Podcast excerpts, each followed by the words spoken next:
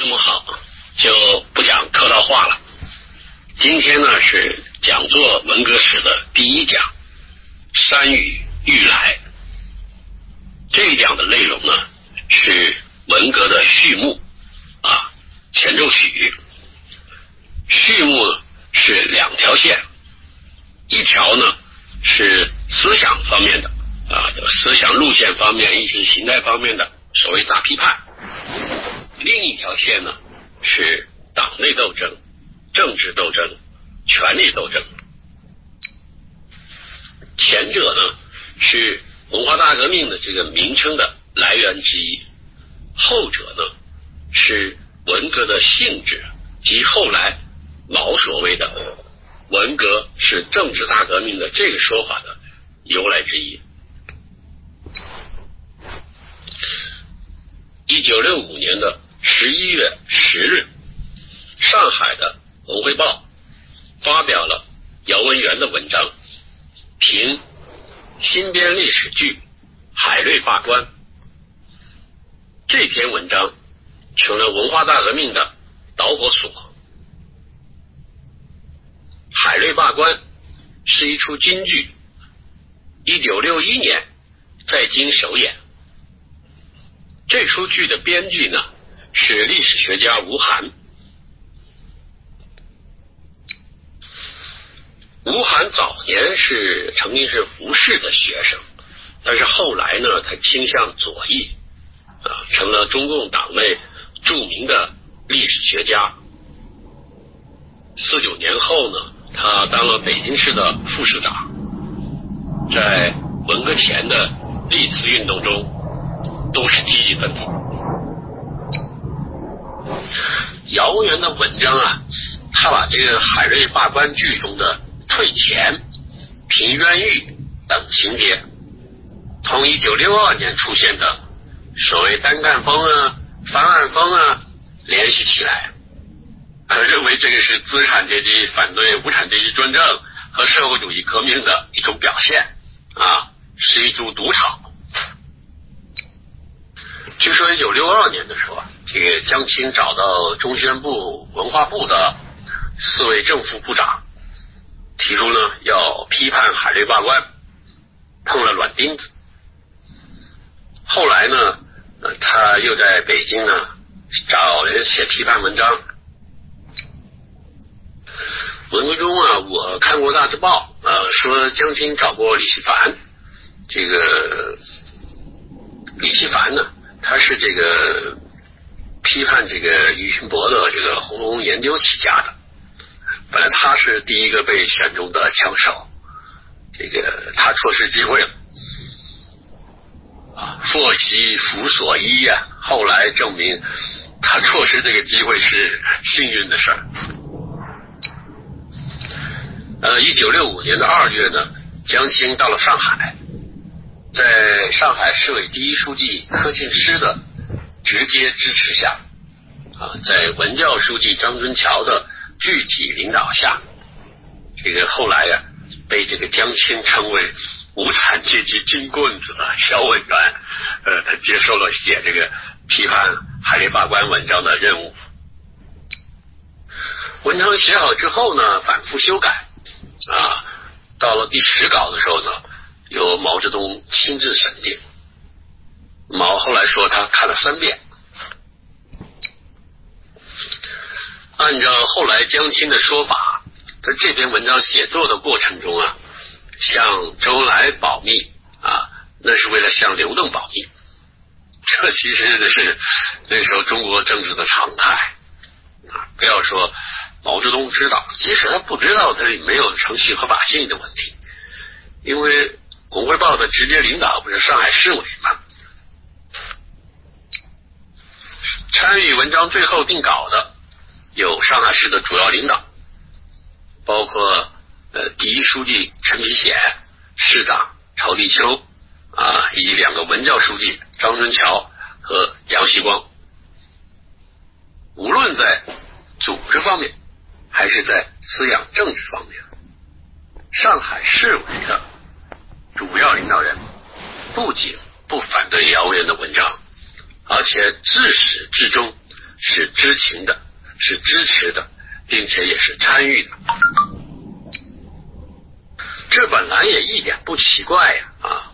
这个但是这个文革后的这个呃官史呢，他的叙事啊，包括相关人物的回忆录啊，这个常常是是不愿意这个暴露或者是承认这些真相啊，原因嘛，你懂的。这姚文元的文章发表后呢，上海的《解放日报》啊。和这个华东各省的党报都转载了，但是北京的报纸呢不转载。在这种体制下，当然是组织行为啊，因为华东局的书记魏文博呢，他知道文章的背景，他对华东各省啊打招呼。这柯金斯去世之后啊，上海市的第一书记、市长和华东局的书记呢，这三个职务就分成三个人担任了。姚文元文章这个发表的第三天呢，这个北京日报社的社长范景啊，就是后来我们大家都熟悉的啊，后来的常委这个于振生，他的母亲，这他给文汇报呢打电话探寻呢姚文元文章的背景，上海当时呢就没有正面回答。北京的老大是彭真。他不仅是市委第一书记兼市长，而且是中共中央政治局委员、书记处常务书记。他当时是被看作是副总书记，同时他也是中央分管意识形态的文化革命五人小组的头。所以，其实当时彭真是意识形态最大的官。在彭真的治下，北京的各报都不转载。那么正在上海的毛泽东呢，对此非常不满，就令上海出单行本。在向全国政定的时候呢，多数省份都有回复，但是北京呢却迟迟不复。啊，这就啊让毛泽东形成了一个判断啊，这个北京市啊是一个独立王国啊，针插不进，水泼不进。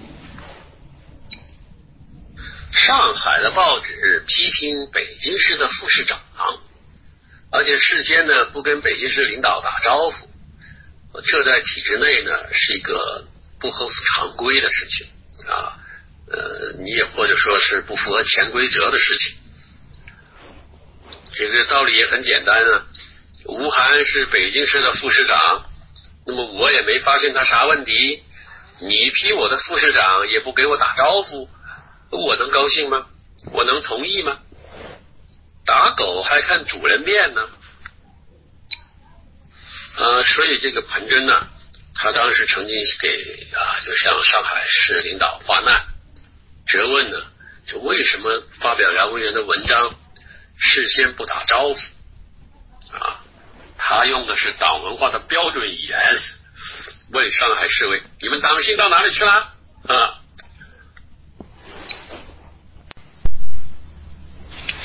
可这话呢，就触怒了文章的后台老板了。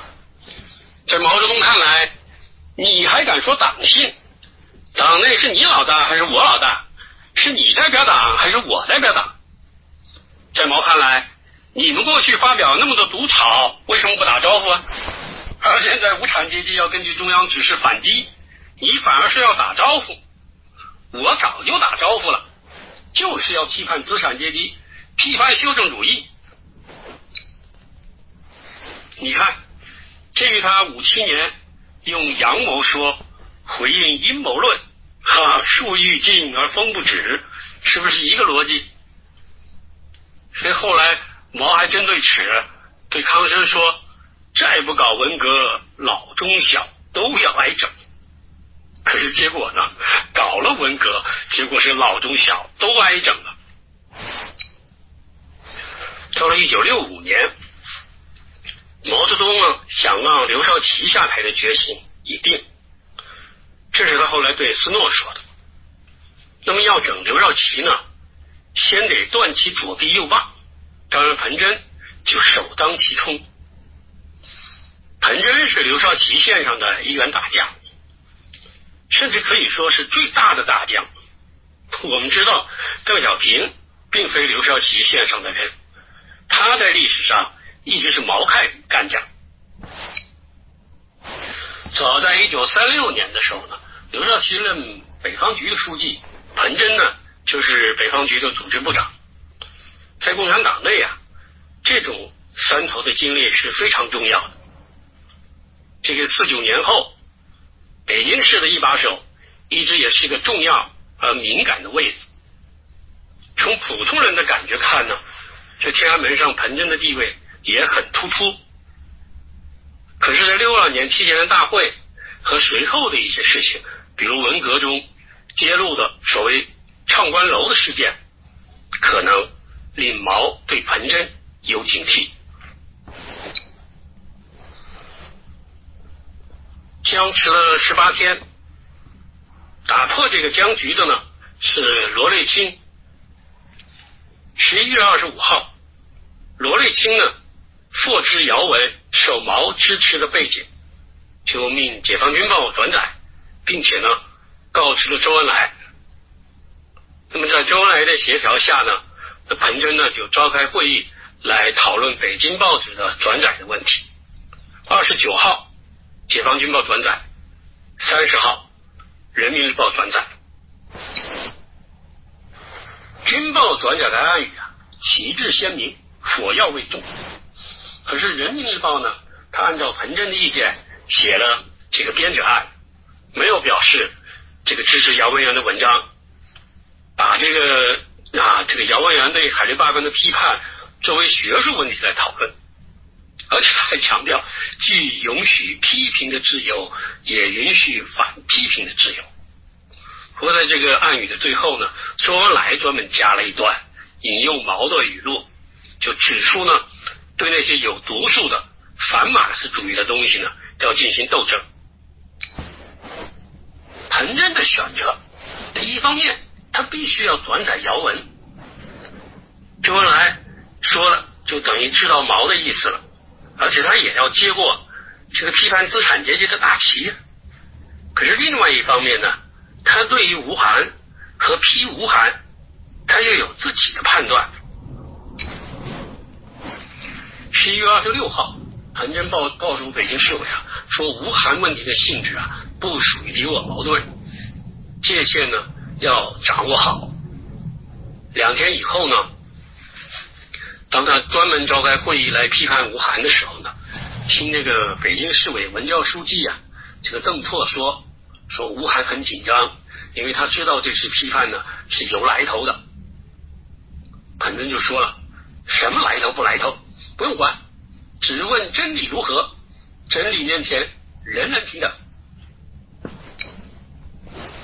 啊，到十二月十二号呢，这个北京日报前线杂志。这都是北京市管的啊，就同时发表邓拓的文章，署名向阳生，和我们都记得他，题为《从海瑞罢官谈到道德继承论》，就把对海瑞罢官的批评从政治问题拉到学术啊问题上去。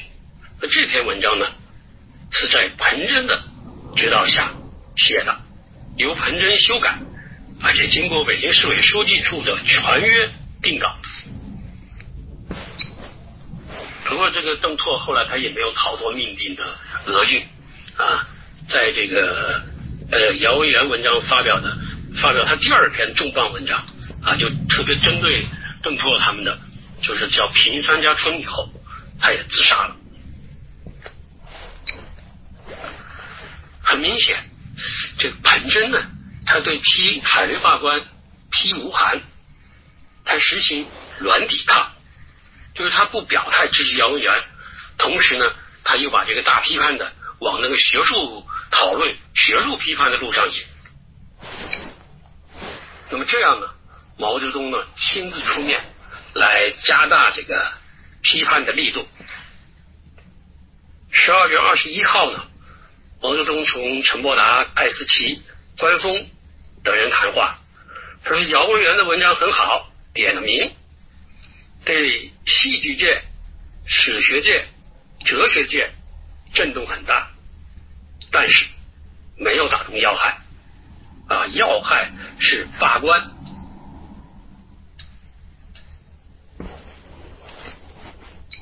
嘉靖皇帝罢了海瑞的官，一九五九年我们罢了彭德怀的官，彭德怀也是海瑞。啊，是毛的秘书田家英，他整理这个讲话的时候，把这个要害问题啊就删掉，后来出事啊，就自杀了。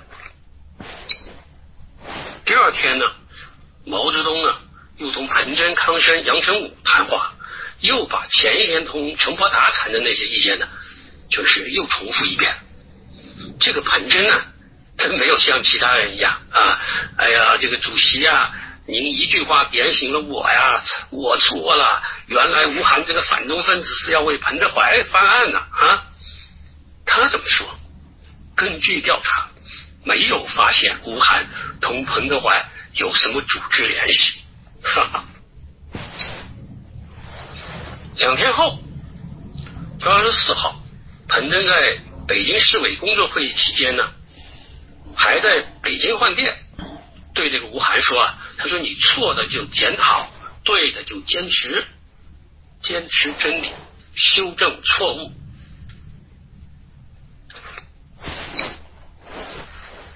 又两天后啊，就二十六号、二十七号呢，上海市委呢向彭真汇报啊，他还是文化革命五人小组组长嘛啊。彭真还说，是对姚文元的文章啊也要一分为二，还是说呢，这个吴晗的问题啊。要作为学术问题讨论，因为吴晗在民主革命时期和反右派斗争的时期都是左派啊，是真是左派。这个彭真呢还表态说邓拓也是左派啊，他署名向阳人的文章是我叫他那么写的。彭真还责备上海说你们转载北京特报的暗语的时候，怎么没把北京日报的暗语放在头条呢？你怎么把解放军报的案语放在第一篇呢？啊，作为身处高层的老练的政治家，彭真真有那么迟钝吗？他一点都不知道姚文元的文章是毛支持的吗？退一步说，如果早先彭真不了解毛的意图，那么毛亲自向他点出了海瑞罢官的要害问题是罢官以后。他还要坚持将评海内罢官限制在啊限制在这个学术范围内，那就是违抗圣旨了啊。那么今天我们看彭真这些表现还是对的啊，同时他也是需要政治勇气的。我当时是在街头的那个报刊栏里看完这个姚文元的文章啊，当时我已经是。已经确定要报考理工类，就当时叫做一类啊。我是高三的学生，你看现在人可能认为奇怪，我们当时是那样一种心态啊。我们学校呢也召开了讨论会，我印象中我比较欣赏的是一篇署名方球的文章，我觉得那个文章的水平比姚元的文章高，但是我却没有那么高的觉悟啊，反对姚文元的文章。那个时候。能够识破姚文元的文章，反对姚文元的文章，在我们这一代里面是很少很少的。有没有？玉罗克啊，他在文汇报上发表了反对姚文元的文章。第二个问题，两个对立的文件啊，就是彭真的二月提纲和江青的座谈会纪要。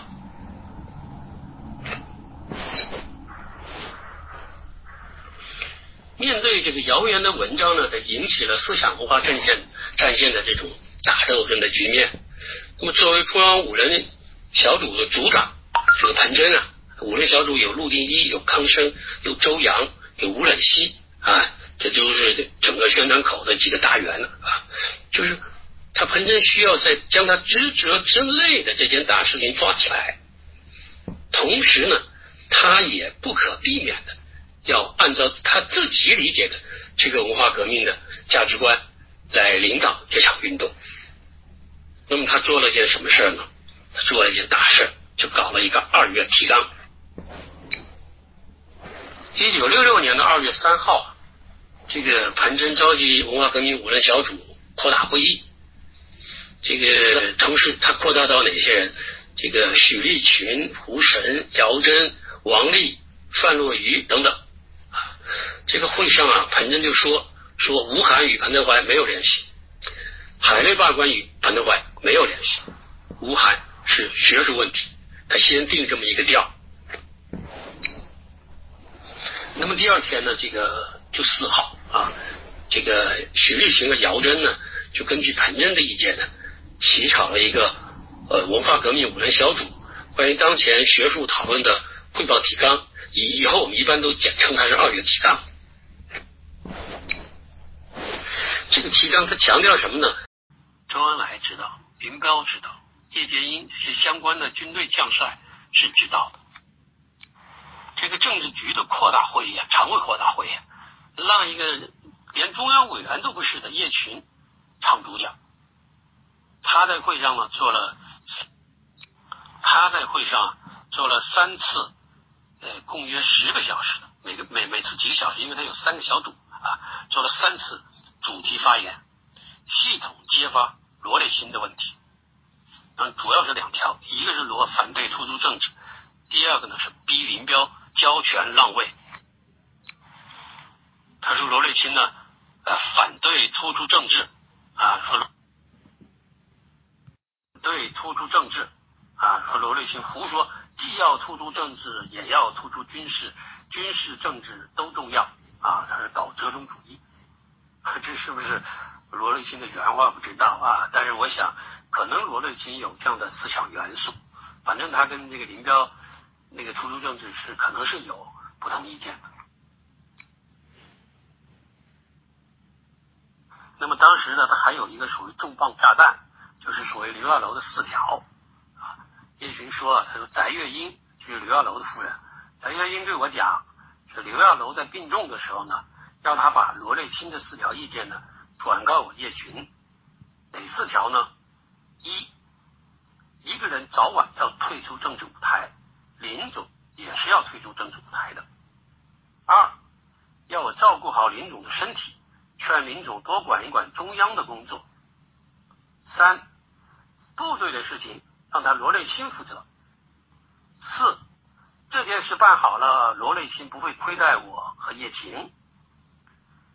啊，叶群说：“我当时就把他的话顶了回去，没想到后来刘亚楼又找幺零幺当面谈，这个幺零幺就是指的是林彪。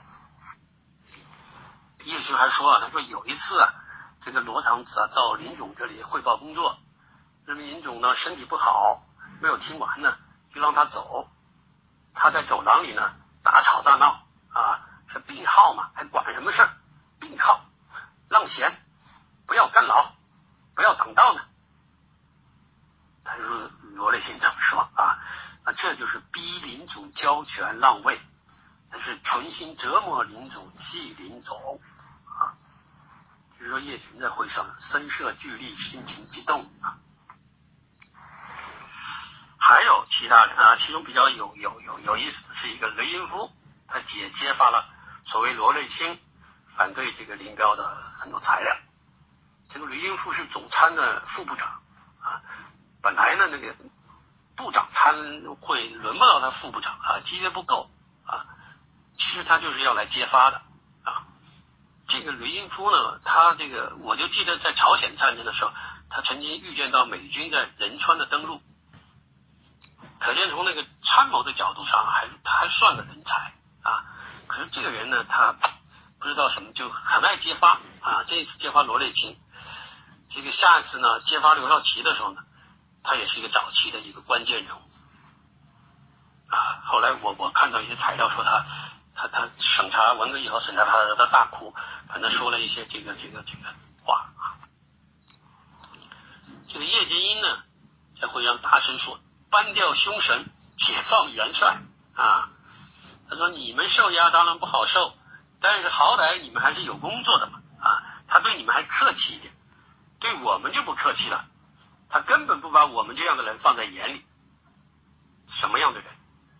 是叶叶先叶剑英呢？他自称是光杆元帅，因为他没有方面军的山头，他没带过兵。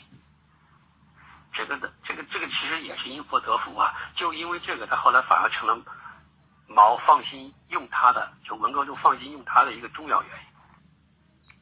这个贺龙啊，这本来就是就是就是认为是贺雷罗瑞卿的这个问题的这个这个这个关联人之一，可是贺龙在这个会上也很积极，见人就骂张子啊，他说的，他骂的这个张子是婊子养的，他用公安部的办法。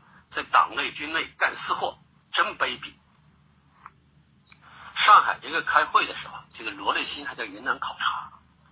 到了第三天，啊，就开始背靠背的揭发的时候呢，周恩来让吴法宪呢派个飞机呢，这个去昆明把罗瑞卿接过来，啊，而且他派这个吴法宪啊，还有就是这个东道主陈皮贤，还有公安部长呢谢福志三个人。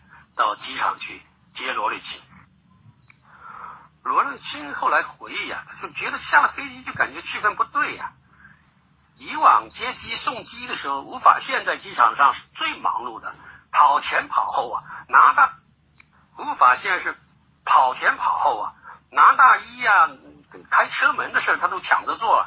这次怎么一板着脸孔催促，快上车上车？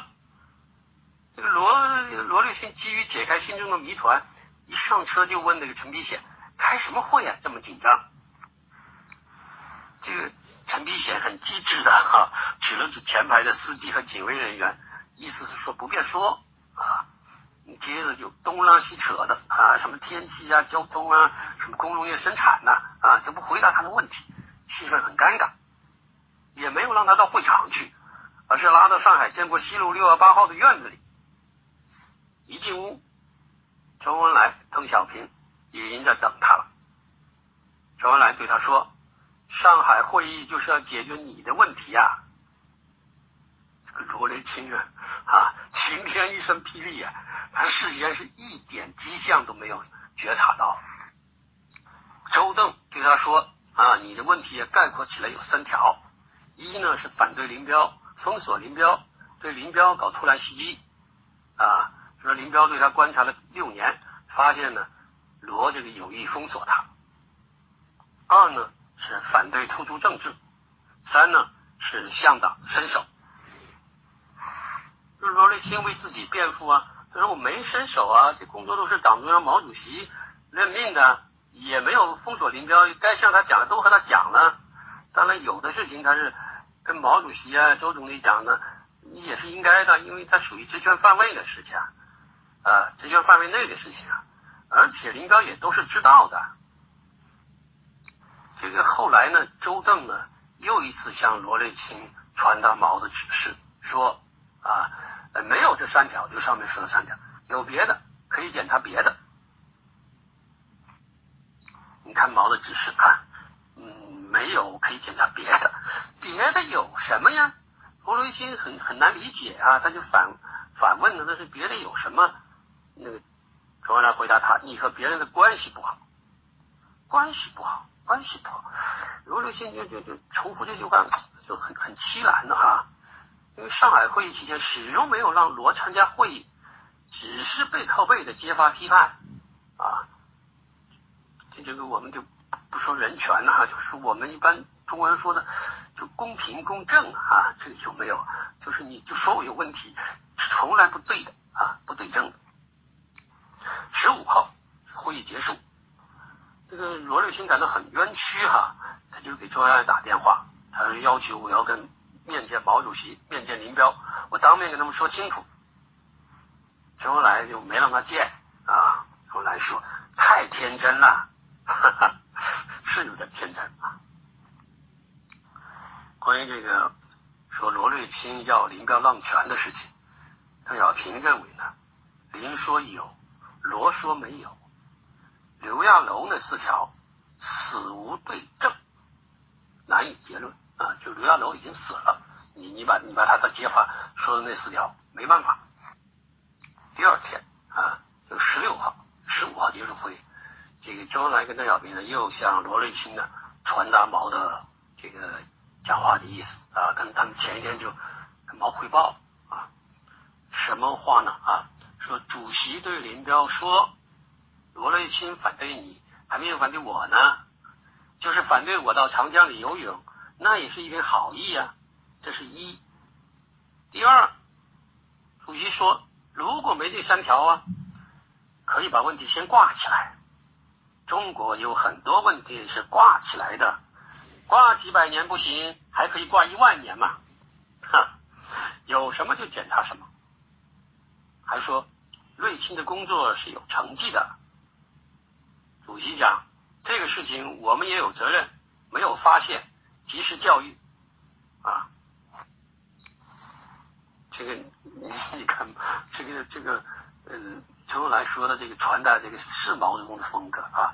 就你要是没有那三条要害问题，那就挂起来吧啊，挂他一一万年，怎么可能挂一万年？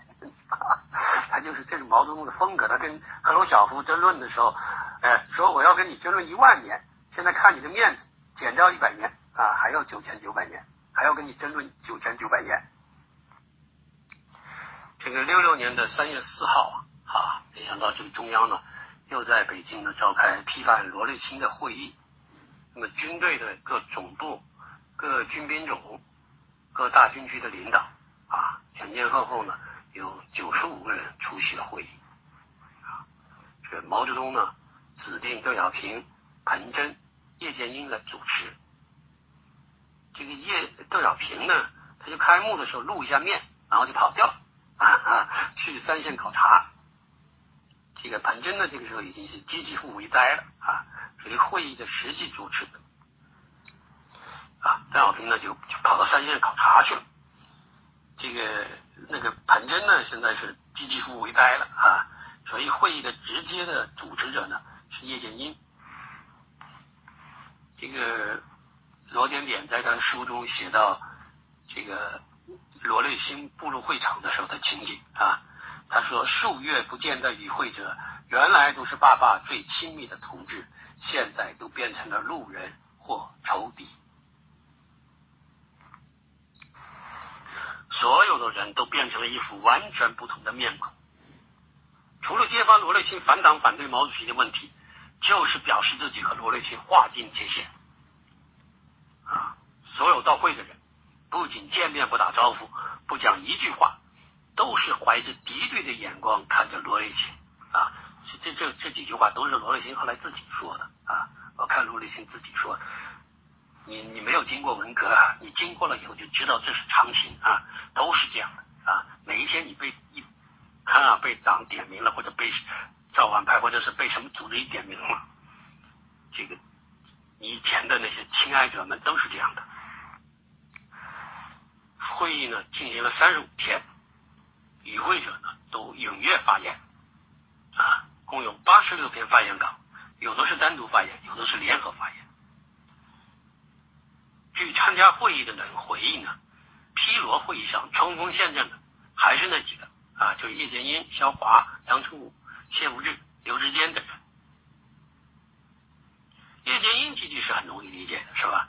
可是肖华、杨成武本来都是和罗立新走得很近的人，也卖力气的来揭发，啊，被被被指着跟着罗跑，被看作是罗的心腹的几个人，也写揭发材料啊，揭发罗瑞卿这个私底下的一些言行。你比如说中将梁毕业啊，那个时候呢是总政的副主任，还是我老乡啊，他是罗瑞卿圈子里面的一个啊重要人物。这个主持会议的这个叶剑英呢，他把这个梁毕业写发的等人揭发他的材料交给罗瑞卿看的时候，罗瑞卿通宵未眠啊。其实你你你你想啊，就你信任的特别信任的那些人都都来揭发你啊，你受不了了啊，吃不消了。六六年的三月十八日，罗瑞卿。在绝望中跳楼自杀，啊，没死，就腿受伤了。自杀之前呢，他给这个妻子呢，郝志平呢留下遗书，怎么说？会议的事儿没有告诉你，为了守纪律，永别了，要叫孩子永远听党的话，听毛主席的话。我们党永远是光荣、正确、伟大的。你们要继续改造自己，永远革命。这样一些，这样一些这个这个留的遗言呢，这这这文革中那些啊不少的，邓拓也是这样。这个我们现在知道，自杀它不是软弱啊，就你被自己人抛弃、打击，被自己信任甚至崇敬的人或者组织啊视为敌人。啊你就没办法过这一关。这个，你们、你们、你们有谁看过那个《天龙八部》里面那个乔峰的？就是这样的心态，是吧？经历过文革的人很多都经历过，是吧？没经历过的人或者没有经历过这一类的，当然就不大容易理解。有一次，有一高级干部告诉我，他说袁木自杀了啊，就是就是就是那个原来六四的那个发言人袁木自杀了。我说不可信啊。这个罗瑞卿会自杀，邓拓会自杀，田家英会自杀，袁木这样的人他是不会自杀的。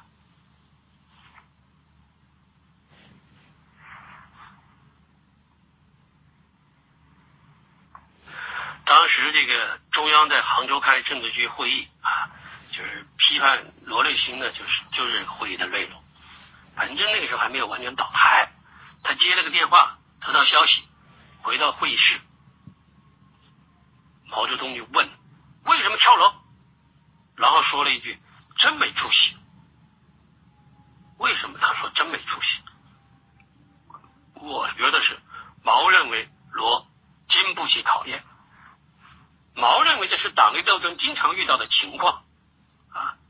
这是李雪峰现场观察和记录的话，是毛脱口而出的。我认为反映了毛的内心。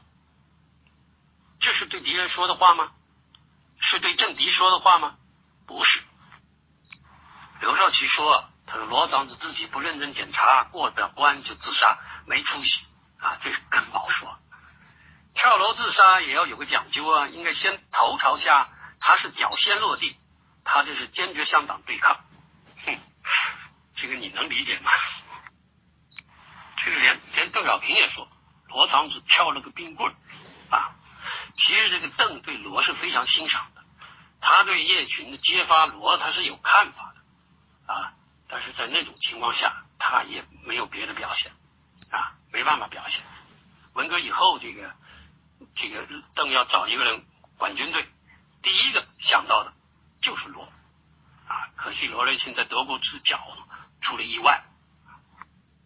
这个叶剑英呢，他吟诵了这个，他改了一个以前的。古诗啊，他说：“将军一跳声名裂，向河梁回首万里，故人长绝。”这个叶剑英的这个他改的这个诗句“将军一跳声名裂”，文革的时候我们都知道，但是那个时候有人是来说，那个时候有人说他是同情罗瑞卿，算是叶的罪状啊，瞎扯。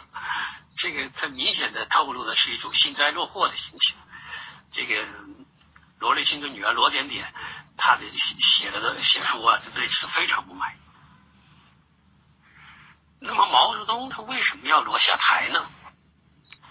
我认为第一个是毛在未来的文革布局中呢，林彪处在最关键的位置。林长期呢是毛的亲信，此时又具体掌握军权，可以认为呢，毛部分相信了叶群的所谓揭发。那么为拉住林彪呢？暂时牺牲罗，那么正像毛给江青的信中说的，为了打鬼，借助钟馗。从党内斗争的策略和他们的政治伦理来说，这是一个不难理解的选择。好像这个罗点点、罗建也是这个思路。第二个呢，在毛的心中，罗是否还是忠心耿耿？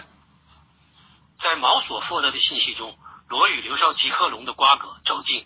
可能也可能也引起了毛的疑心。那么在这种情况下，解决罗瑞卿的问题呢，也是直接削去刘贺的臂膀。不过我个人倾向于认为，这一点在毛那儿还不是一个最后确定的信息。最后一个这个被打倒的，正式打倒的是陆定一。这个陆定一啊，一九四九年以后一直主管意识形态的工作，长期担任中宣部长。他其实思想文革前一直偏左，但是在文革前夕呢，毛泽东对他主管的领域多次尖锐批评。在六三年和六四年，毛泽东对文化艺术界的两个批示啊，很著名的啊，说许多部门至今还是死人统治者啊，这竟然跌到了修正主义的边缘。在江青那个纪要里面也说，文艺在江青那个纪要里面呢也说啊。文艺界建国以来被一条反党反社会主义的黑线钻了我们的阵。六六年三月的时候呢，毛泽东在呃常委扩大会议上呢警告说，中宣部不要成为农村工作部。这个农村工作部是邓子恢当部长，他们因为这个六二年的时候这个比较对包产到户比较积极，这个整个部被毛泽东撤销了。这个毛泽东在同康生的谈话里多次批评中宣部包庇坏人啊，是个阎王殿。这个打倒阎王，解放小鬼，是文革中我们非常熟悉的最高指示。各位啊，这个特别打倒中宣部阎王殿，也是我们记忆犹新的口号。因此呢，这个陆定一受批，因此呢，这个陆定一受批判。在文革中在劫难逃，迟早的事儿啊！因为中宣部所有正副部长都没有逃过，就连余光远这种级别比较低的，就算小鬼也没有逃过。不过陆丁有点特别，他的倒台呢，还直接受他老婆严卫兵的连累。大约这个六零年起到六六年一月，五年多的时间，这个严卫兵呢。写了几十封匿名信寄给林彪和其他人，不少的是用明信片写的。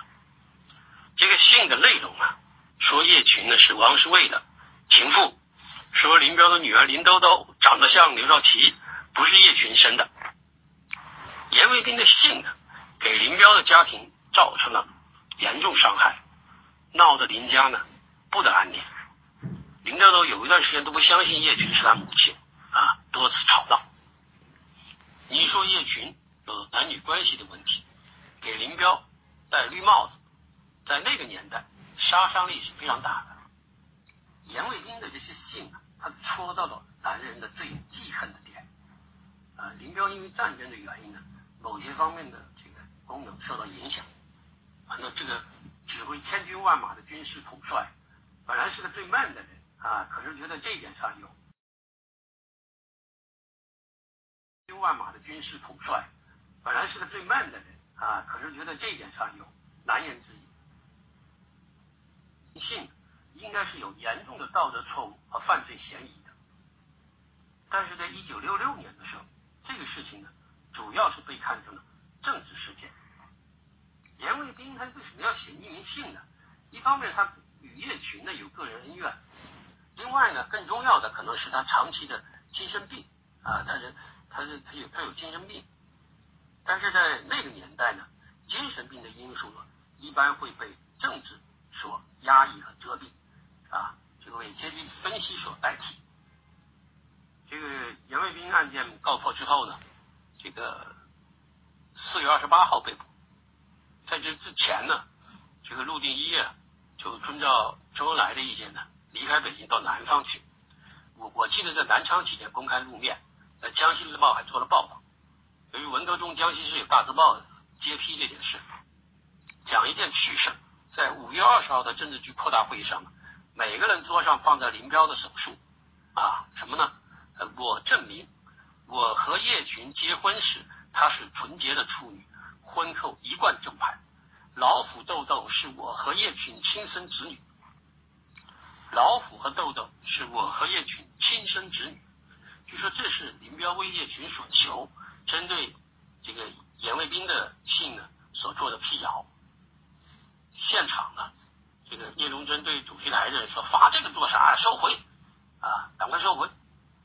这事儿与政治局会议有什么关系啊？丢人呐！啊，这么严肃的会议发这种文件，隐私权的概念啊完全没有，人权的概念当然也不在话下。”在五月批判陆定一的会上，这个林彪对着陆定一说：“你天天在想变天啊！”这种信口雌黄的话，他连说两遍，这种跟后来的胡文斌没什么区别啊。这陆定一他完全否认知道匿名信的事啊，说有口难辩。林彪说：“你老婆的事你会不知道？”陆定一辩解：“丈夫不知道老婆的事不是很多吗？”那林彪脱口而出：“我恨不得一枪毙了你！”这个陆定一说：“我确实是不知道啊。”这个林彪拍着桌子说粗话：“你们两口子天天在床上擦擦，你能不知道吗？”啊，这个最高层的这种严肃的会议上出现这种闹剧啊，就像什么山寨起义的头头们似的。这个陆定一啊。他出生的比较小康的人家啊，大学毕业生，学生时代呢就投身革命。他接受家里两千多元的遗产的时候，交一千多块钱呢交了党费，但是那个一一块钱是很大的啊。在共产革命中呢，受理想主义激励参加革命的知识分子，和那个因为穷困到革命队伍里来找出路的人是不同的。可以说前者是更加宝贵，但实际上由于中共队伍的农民革命的特点，他们往往受到排挤、歧视与打击。杜定一倒台之后呢，作为中宣部的大阎王，作为破案林副主席的反革命分子，啊，受到严厉的批判、迫害，然后关到秦城监狱里去，啊，受尽折磨。七五年的冬天，啊，在。大量的老干部获得解放后，陆定一反而以阶级异己分子帽子被开除党籍。你说林彪四人帮欲自欺死地而后快，那是不奇怪的哈。可是文革后被认为是正面的人物也纷纷是落井下石。你在五月政治局扩大会议上，众人纷纷就是就是批判他啊。你比如说周恩来，他批判陆定一反对毛泽东思想啊，反对这个。高举毛泽东思想红旗的林彪同志啊，他不仅是这个痛骂他，而且把茶缸也砸到这个陆定一坐的那边去啊。这个文革后的那个意识形态的沙皇，这个胡乔木，他就写过这种莫须有的大字报。还有德高望重的老一辈无产阶级革命家，一直到粉碎四人帮后，到一九七八年的十月份。还说，陆定一，毛主席只是放了算了，但他不出来，说不给他结论不出来，坐牢要把牢底坐穿，哈，他把牢底坐穿了，地球下面就到了美国了。一九七八年啊，到年底的时候，陆定一在失去自由十三年之后，才重获自由。虽然文革前长期偏左。可是文革后呢，他是反思觉悟最高的高级领导人之一陆定一可以说是一个两头针的人。这个五月二十三号，中央政治局呢全票通过，呃，决定正式撤销彭罗陆杨的全部职务，啊，把他们打成反党集团。呃，不久呢，又成立了以周恩来为首的审查组。下面四个组审查彭罗陆杨，林彪是代表了忠于毛、听命于毛的稳定局势的枪杆子啊。林彪的表现呢，就是表明后盾支柱已经落实了。小结一下啊，以上是我说的文文革准备阶段的大致的情况啊。我们看到这个阶段呢，毛关于文革的舆论准备和基本的人事部署。已经初步完成，啊，就是打倒彭罗陆杨，不光是对对手断其一臂，清除了主力，而且在这个过程中呢，毛也观察、考验和组织了自己的队伍。周恩来的坚定支持是重要意义，周恩来的忠诚度和文武双全，党内无人可比。他对于毛来说。重要性也超过零。简单的说，零有替代人选，周没有。丙主要起后盾作用，周是总参谋长。毛重新组织阶阶级队伍的，就打先锋的人物，无论是笔杆子还是枪杆子，也已经初步组成了。最后有必要指出三点：第一点，毛在外地靠着遥控就解决了这些问题。由于个人崇拜和造神运动，毛已经远远凌驾于党中央之上，这也是毛能够发动文化大革命的重要原因。第二，这个阶段基本上还是党内斗争的老模式。说文革前无呃史无前例，只有一点，就是文革造反群众运动。这个时候呢，作为文革标志或者特点的这个运群众造反还没有出现。那么这个阶段呢，主要还是一场上层的政治斗争啊，或者说权力斗争。第三。在过去的历次政治运动中，无论是作为高级干部的彭罗陆杨，还是作为党内专家和高级知识分子的吴晗等等，都是左派，都是积极分子。在别人的人权被无视、被剥夺的时候，他们都是积极的参与者。现在，他们的人权也受到侵害。同样，此时积极参与对彭罗陆杨。和吴晗等人侵害和剥夺人权的积极分子，许多人后来也遭到了同等待遇。呃，先先讲到这儿，这今天的讲座。呃，这可能前面可能有些问题，看看怎么来来来来解决这个。我我我是不知道，因为开。我先回答两个问题哈，一个是有人问的就是社会主义文化大革命。呃，后来怎么变成叫做无产阶级文化大革命？我现在就没有没有去查资料啊，就是我印象中，六六年五月份的时候，就是我昨天说过的那个高渠啊、何明啊，他们写文章的时候呢，呃，还是讲的是社会主义文化大革命。但是到六月一号，就是陈伯达那篇就是《人民日报》社论啊，横扫一切牛鬼蛇神。那个就就开始是叫做无产阶级文化大革命了，嗯，也也不是说开始啊，就是我记得的，所以大概就是在五月的中旬到下旬这一段时间，呃，可能改了提法了。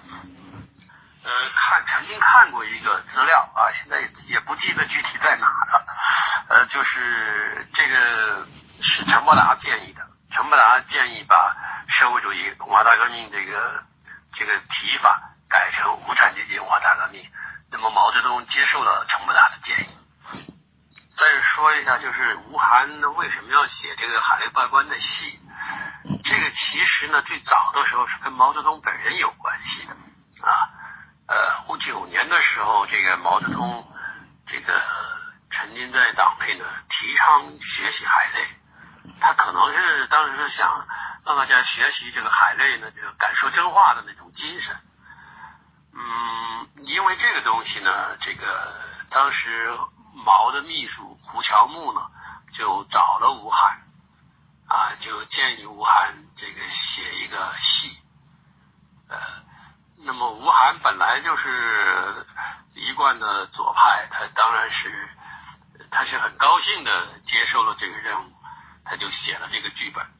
这个我我我印象中好像还是很很有名的那个盖叫天演的，呃，演的时候当时是没人说什么事儿，但是在八届十中全会，因为因为讲千万不要忘记阶级斗争嘛，那么这以后这个可能江青呢，呃，就是还有康生呢，他们就就就就觉得这个戏是有问题的啊。呃，就就就就开始说，就就就闻到了那个味道啊，这个东西。呃，他们那么江青要要踢的话呢，他当然就是去找了毛泽东，得到毛泽东的支持啊。这个，但是后来为什么又会涉及到这个说罢官的要害问，海瑞罢官的要害问题是罢官呢？呃，最早的这个说法就是在六六年的三月份，还是在姚文元的文章之后。可见在毛审读姚文元的文章的时候，他还没有提到啊，不说他没想到吧，至少他没有提到这个事儿。我的想法呢，我的判断呢，可能是在这个彭真对这个嗯批姚呃就姚言的文章批吴晗的这个这个抵制啊，这个软抵抗的这个过程中，毛慢慢的这体会出来的一个意思，他心里可能也有啊也有疑心或者是有什么啊。再说那个是那个年代嘛，就是影射是一个一个很常见的现象。对，说错了是马莲，你你你想什么，你就能看到什么，这是我的认识论啊。这个，你你比如说现在你要相信阴谋论，你能看到无数的阴谋；你要是不相信，那你就看不到。这个这这几天这个。这个围绕着这个哈哈华为也好，围绕着以前各种事情也好，这个网上的这个各种阴谋论是很多的。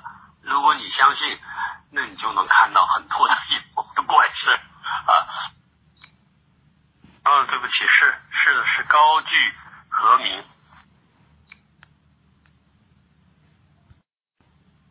对，说错了，是马连良。马连良后来还因此还。还受苦了哈。嗯，非常感谢张老师给我们做了一一场精彩的、准备很充分的讲座。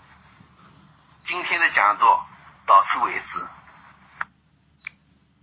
谢谢大家的收听。